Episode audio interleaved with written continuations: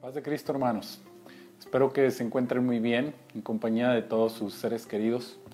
Hoy quiero invitarlos a que vayamos una vez más a una reflexión de la palabra del Señor que pueda alimentar nuestros corazones en este tiempo. Y para ello quiero invitarlos a que leamos en el libro de Esdras, en el capítulo 1 y versículo 3. Y hoy hablaremos un tema que titulé El camino a la restauración. Dice así en el nombre de Jesús. Quien haya entre vosotros de su pueblo, sea Dios con él, y suba a Jerusalén que está en Judá, y edifique la casa a Jehová, Dios de Israel.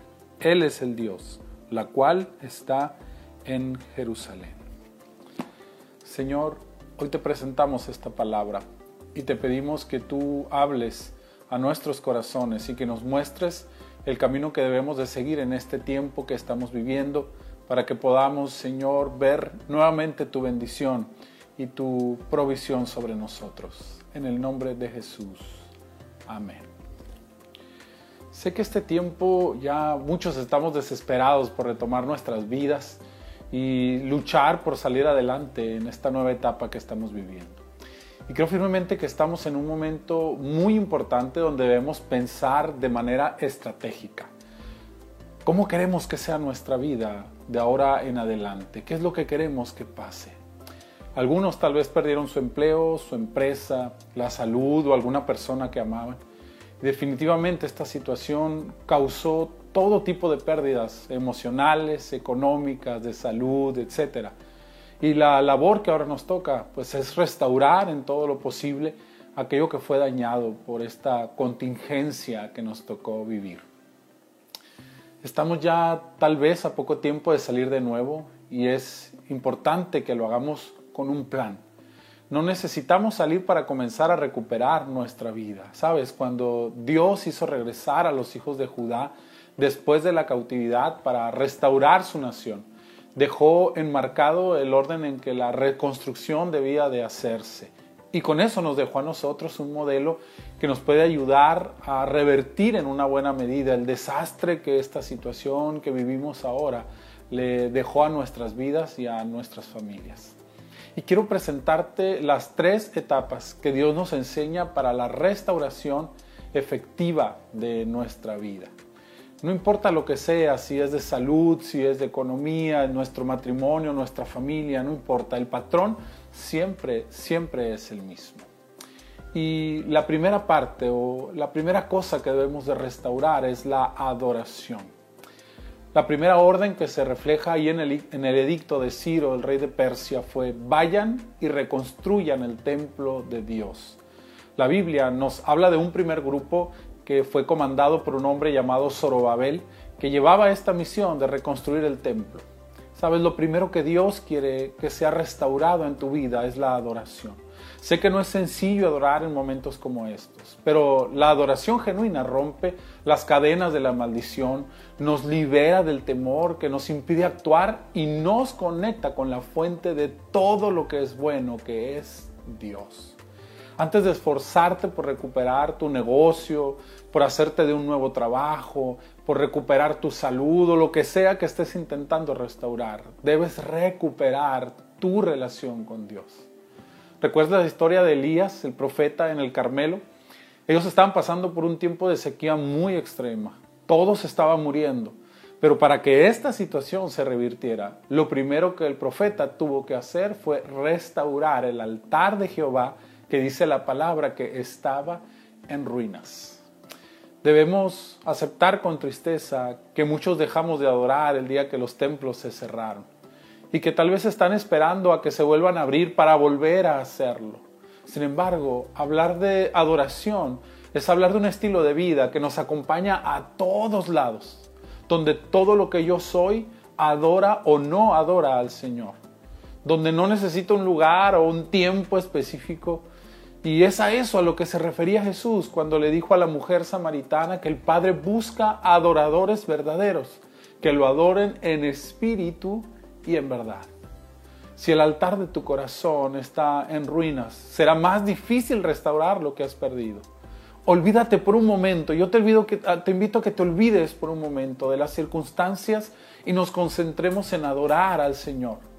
Seamos conscientes de su presencia con nosotros a cada instante y honrémoslo con nuestras palabras, con nuestras decisiones y aún con nuestros pensamientos. Hermano, la adoración verdadera es el primer paso para desatar el poder restaurador de Dios. Adorar en medio de la prueba tiene un poder mucho mayor que el de solo darnos consuelo y paz. Tiene el poder de generar en lo espiritual aquello que será realidad en lo material. Por eso el paso número uno siempre es restaurar la adoración en tu casa, con los tuyos, todos los días, a toda hora, adoremos. La segunda parte es restaurar nuestro corazón. Después de reconstruir el templo de Jerusalén, el segundo grupo que regresó fue el grupo de Esdras. Y ellos llevaban la encomienda de regresar el corazón del pueblo al cumplimiento de la ley de Dios. La Biblia dice que de nuestro corazón sale toda la vida. Nuestro comportamiento, nuestras acciones y las reacciones provienen de allí, de nuestro corazón. Por eso es necesario que la restauración de la adoración siempre sea ah, precedida por un cambio en nuestro corazón, es decir, nuestras actitudes. No podemos ser verdaderos adoradores sin estar en una franca transformación de nuestra vida. Debemos abandonar todo hábito pecaminoso en nosotros, que nuestros pensamientos, nuestras acciones y nuestras palabras estén dirigidas en todo tiempo por la voluntad de Dios.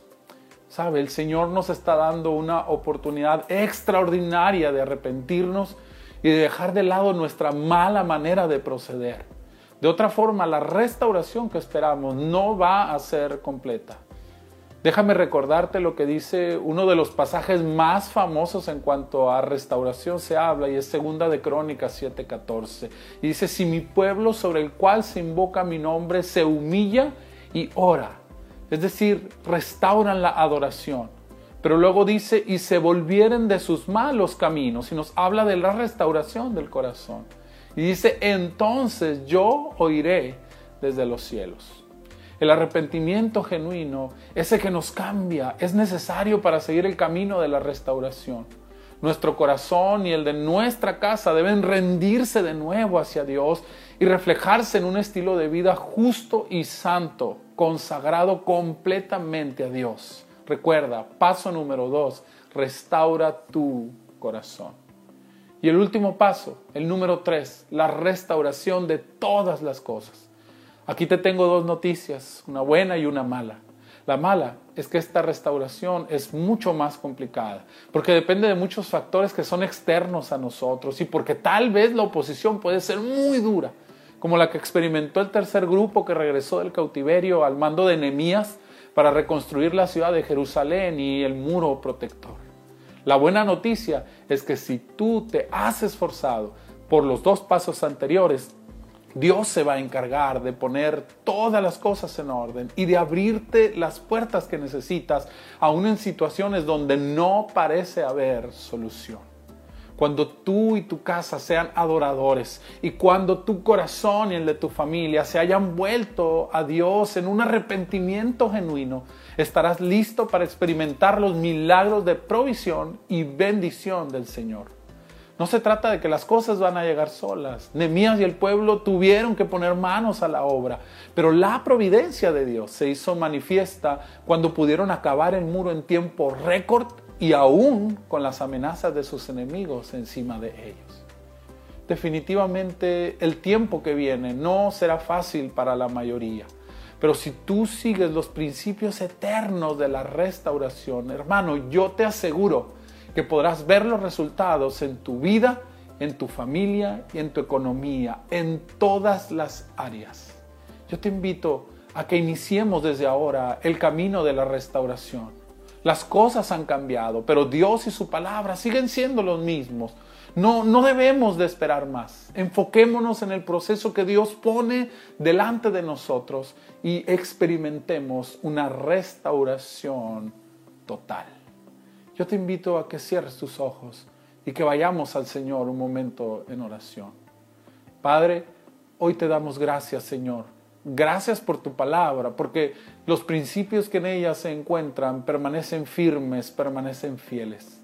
Gracias Señor porque nos das la guía de cómo restaurar nuestra vida, cómo restaurar Señor las cosas que se han perdido, no importa qué tan difícil sea. Señor, yo te pido que nos des el valor y el ánimo para poder iniciar desde este día el camino de la restauración para aquellos que perdieron mucho con esta contingencia y que están luchando por recuperarse. Señor, permite que puedan tener la fuerza para levantarse y que restauremos la adoración, que tu pueblo se despierte, Señor, en su corazón y comencemos a adorarte nuevamente con todas nuestras fuerzas, con todo nuestro corazón, que seas tú lo primero en el orden de prioridades de nuestra vida. Padre, que también nuestro corazón pueda experimentar un arrepentimiento verdadero, genuino, Señor, que nos lleve a caminar de manera justa, de manera recta delante de ti, que tu palabra vuelva a ser esa norma de fe y de conducta para todos tus hijos y que podamos ser luz para este mundo en tinieblas. Y sabemos, Señor, que si nos esforzamos en ser adoradores y en ser hijos tuyos, fieles, justos y santos. Tú abrirás puertas de restauración para todas las cosas, para los trabajos, para la economía, para la salud, para la familia y para todas las áreas de nuestra vida. Señor, hoy nos ponemos en tus manos y nos comprometemos a caminar este camino de la restauración. En el nombre de Jesús. Amén. Queridos hermanos, recuerda, no lo olvides el camino de la restauración puedes iniciarlo desde el día de hoy. Comienza a adorar. Haz de Jesús la prioridad en tu vida y todo lo demás comenzará a tomar su rumbo. Mi deseo es que Dios los bendiga enormemente.